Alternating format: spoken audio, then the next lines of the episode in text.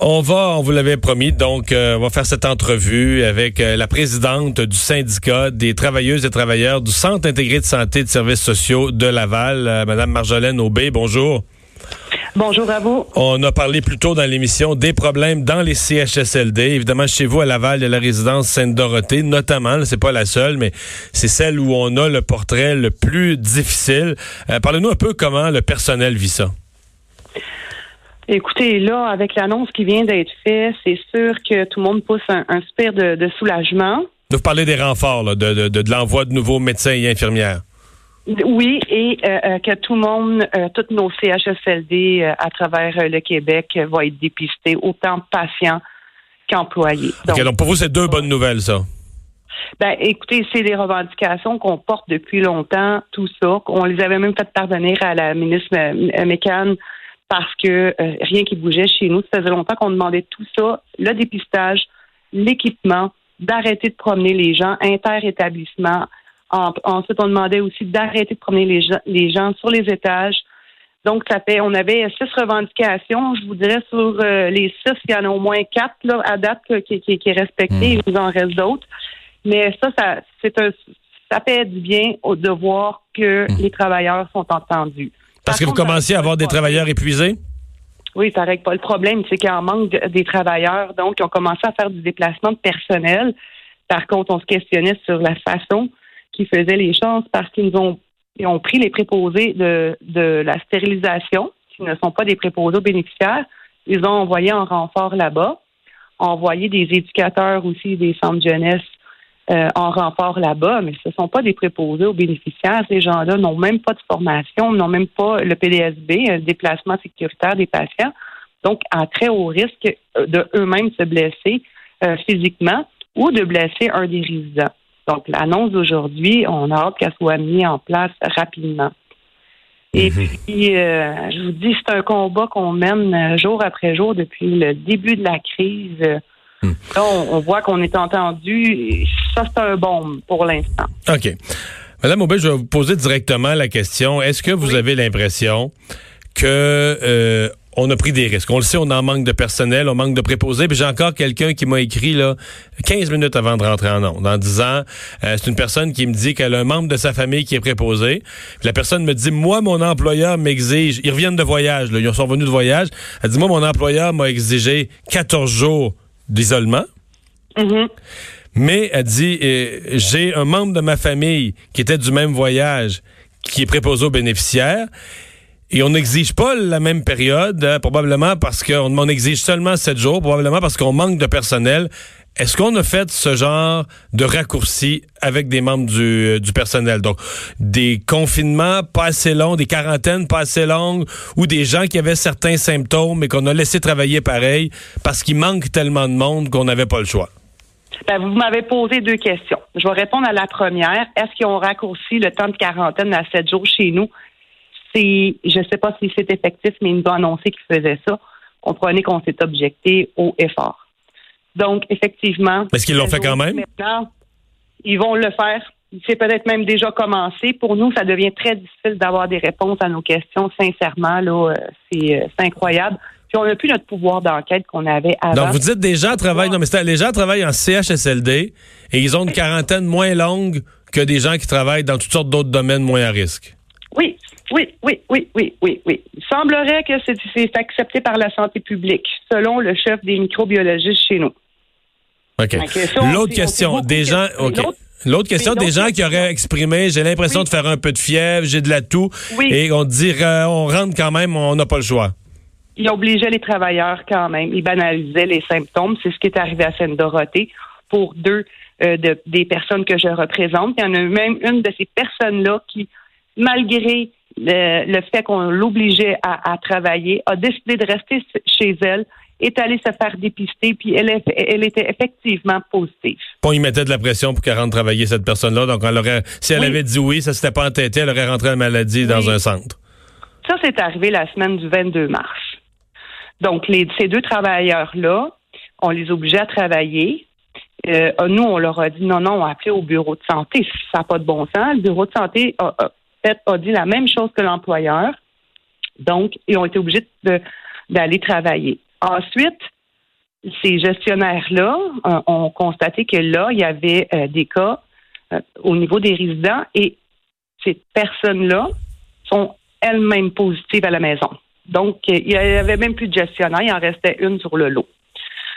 Donc, à la question, est-ce qu'on a pris des risques qui expliquent ce qui se passe dans les CHSLD?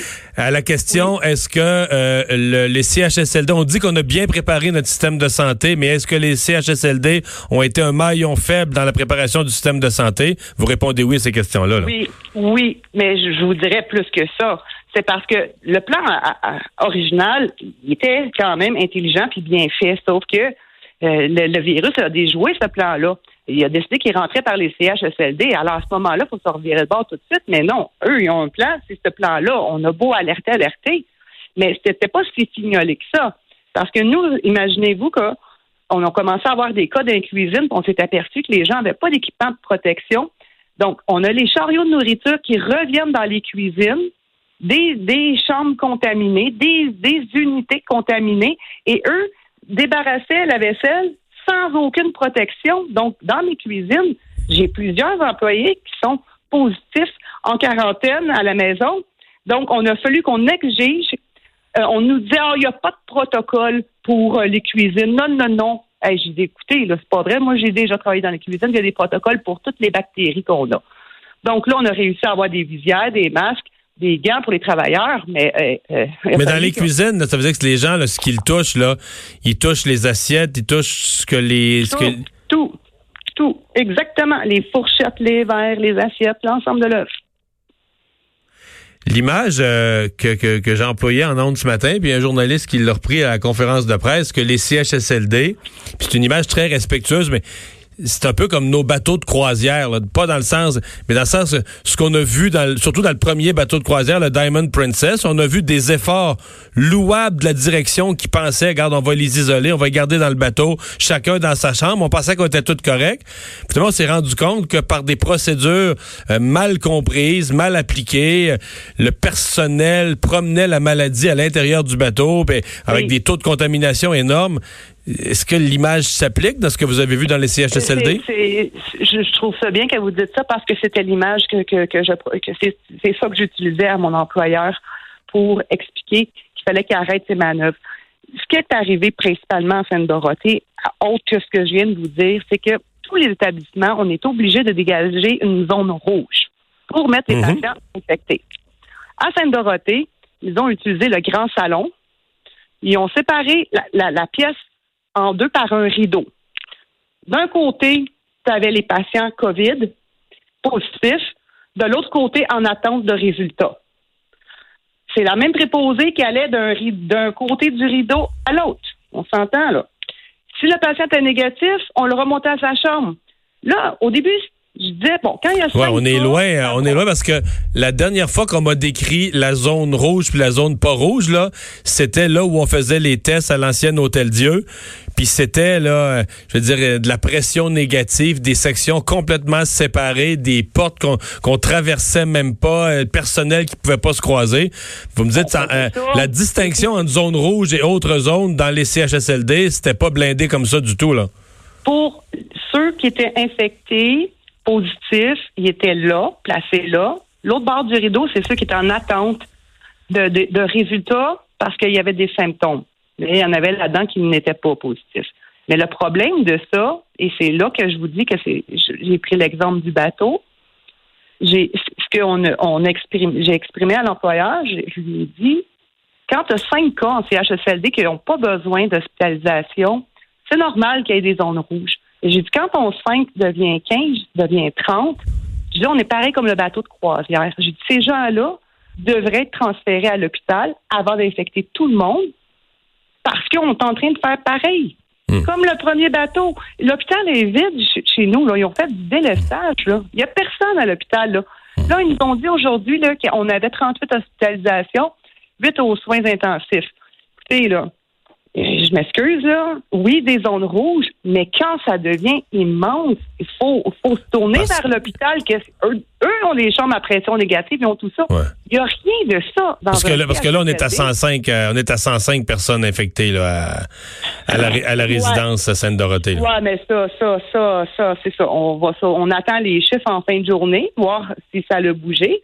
Puis là, le dépistage du personnel a commencé euh, hier pour Sainte-Dorothée uniquement. Et déjà, juste aujourd'hui, entre aujourd'hui et hier, il y a déjà 40 euh, travailleurs de plus qui, est positif. Ah oui. Mais ça, c'est pour l'ensemble des travailleurs du CIS de Laval. J'ai pas le détail par établissement. Normalement, ils me le donnaient à tous les jours mais aujourd'hui, ils nous l'ont pas donné. Donc, en 24 heures, 40 travailleurs de la santé de plus à Laval. Hey, Madame Maubé, très instructif. Merci d'avoir pris le temps de nous parler aujourd'hui. Ben, merci à vous de nous aider, à nous faire entendre. La présidente du syndicat des travailleuses et travailleurs du CIUS, du CIS, pardon, de Laval. Hmm. On leur souhaite que les choses euh, s'améliorent quand même un petit peu plus. Euh, on va venir, euh, Vincent. Donc hier, à pareille heure, on, tombe un peu dans le bas de notre chaise en entendant la, nouvelle histoire que les caméras de surveillance présentaient concernant ce qui s'est passé dans la cour du Walmart à, Fleurimont, à Sherbrooke. un peu plus tard en après-midi, le sociofinancement a été gelé, arrêté complètement. Et donc ce matin, ben c'était l'accusé qui demandait sa remise en liberté. Oui, et il a été effectivement effectivement remis en liberté Nassim Koudar. Alors cet homme euh, accusé là, après cet incident euh, dans un Walmart de Sherbrooke samedi dernier, euh, bien donc remis en liberté. La poursuite ne s'est pas posée d'ailleurs à sa remise en liberté. On sait que dans ce dossier-là, il y a un revirement de situation là après la, la, la, qu'on ait pris connaissance d'une vidéo de l'événement qui amène une nouvelle version des faits où on comprend que l'agent de sécurité aurait pourchassé le client qui, qui quittait le stationnement, sautant même sur sa voiture. d'ailleurs, des sources ont avait confirmé à TVA Nouvelle l'existence de cette vidéo. Alors évidemment, euh, on sera de retour en, cours éventuellement. Et la justice va s'occuper de trancher le, le, de, de fond en comble cette histoire-là, rappelant que la victime, elle, est toujours dans un état grave à l'hôpital. Et on a franchi il y a quelques jours le million de cas dans le monde. Quand on fait la somme de, tous les pays où il y a encore de la croissance, ça monte vite. Là, hein? Ça monte encore. On arrivera dans les prochaines heures à 1,5 million donc de cas, 87 000 décès euh, dans le monde. Et euh, dans, dans, les pays là où, bon, le nombre de décès est encore impressionnant. Aux États-Unis, hier, on, on a franchi, on a, presque atteint les 2000 morts en 24 heures. Aujourd'hui, on a un bilan qui s'enligne pour être similaire. on est déjà à 1400 décès aux États-Unis. 779 dans l'État de New York. C'était un record aujourd'hui pour l'État de New York. Le Royaume-Uni aussi, euh, Mario, le hier, c'est un record à 800. On est à 938 décès euh, à l'heure actuelle pour le Royaume-Uni qui se dirige selon des modèles vraiment avec des, des, chiffres assez effrayants en termes de nombre de décès. La France, hier, qui en avait eu 1400. Hein. Là, présentement, on est à 500 quelques, mais il manque tout le réseau des résidences pour personnes âgées. Il manque encore plusieurs données importantes pour euh, la France. Alors, encore plusieurs pays. Il faut comprendre que... L'Espagne, qui avait eu une coupe de journée plus encourageante vient d'avoir une coupe de mauvaises journées. Je sais pas aujourd'hui, j'ai pas vu les chiffres. C'était reparti à la hausse. Pour l'instant, c'est que je t'ai pas donné le chiffre parce que euh, je sais pas sûr, je suis pas sûr s'il est encore complété, mais dans les deux derniers jours, effectivement, on avait vu un, rebond. Andrew Cuomo dans l'État de New York disait, euh, par contre, que là les cas, comme dans certains pays d'Europe, euh, plafonnent, mais le nombre de décès continue d'augmenter. Mais c'est dans certains cas des gens là qui étaient sur respirateur depuis 10, 11, 12 jours, même 14 jours, et qui là décèdent. Alors lui souhaite que le nombre de décès suive cette tendance-là et euh, recommence à baisser dans les prochains jours. On leur souhaite parce que New York, évidemment, euh, ça demeure l'épicentre dans le monde depuis euh, quelques jours maintenant. Merci Vincent. On s'arrête.